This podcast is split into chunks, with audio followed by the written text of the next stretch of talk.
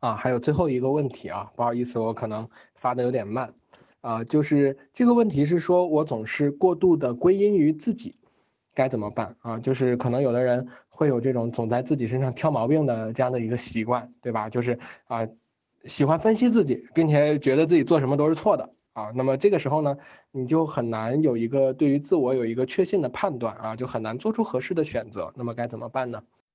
啊，这确实也是一个很常见的问题啊！就我也观察到，有很多人呢，他是很喜欢这样子去，呃，去给自己贴一些标签的啊，一些不好的标签啊，比如说你你可能会觉得啊，我是什么讨好型人格啊，啊，我是这种我做事情的时候就是啊，经常是有这种注意缺陷呀，就经常不认真做事情啊，啊，就是会给自己。就是会去分析自己的很多不足啊，很多缺陷，并且说出来呢，好像啊特别的有勇气，对吧？就是我能够看到我自己的不足，并且指出来是非常有勇气的行为啊。但是呢，又感觉到自己好像呃每一次都这样分析，但是总是总是没有长进啊。就是我每一次都看到了自己这么多问题，但是好像自己一直没有什么变化啊。这是到底是怎么一回事呢？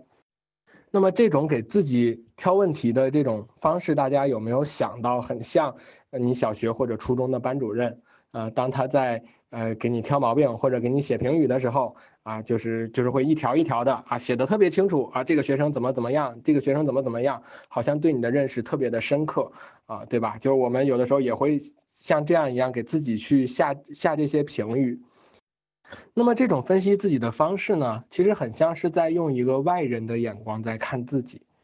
啊，就是你没有真正的去深入到自己内在的感受中去体会自己的情感和思考，而是啊离得远远的啊，像一个旁观者一样，呃，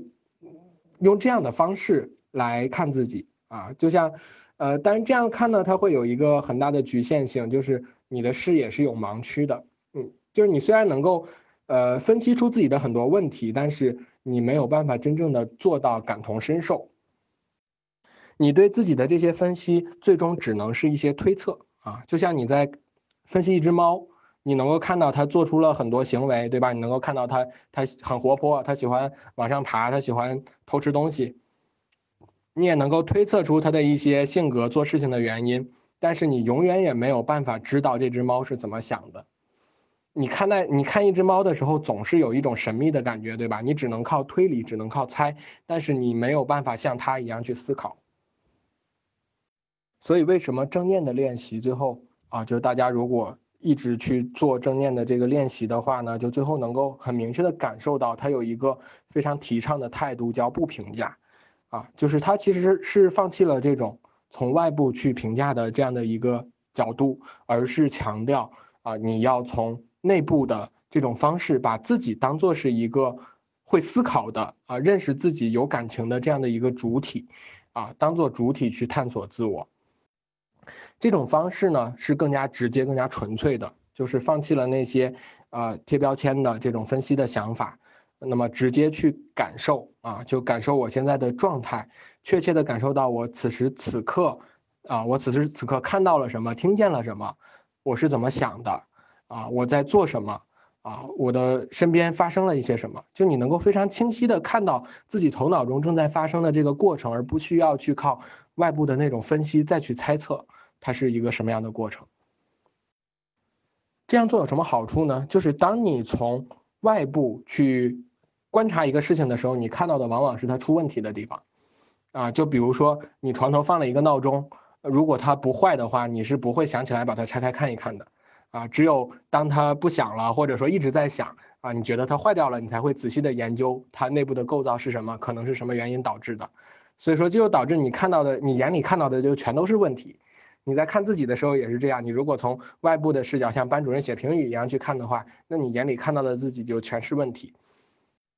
但是从内部去观察自己，你是非常安全的啊，你能够啊特别真实的。获得这样的一些体验和感受啊，你能够特别确切的知道我现在看到的就是我看到的东西啊，对吧？这种感感觉是非常安全的啊，所以说呃，如果说你觉得自己曾经有过这种过度分析自己的经历的话，那么可以啊尝试着更加进阶的或者说更加持续的去练习正念的这种方式啊，用这样的方式来探索来观察自己。好了，那么今天的呃所有的六个问题就回答完了啊，就到这里，谢谢大家。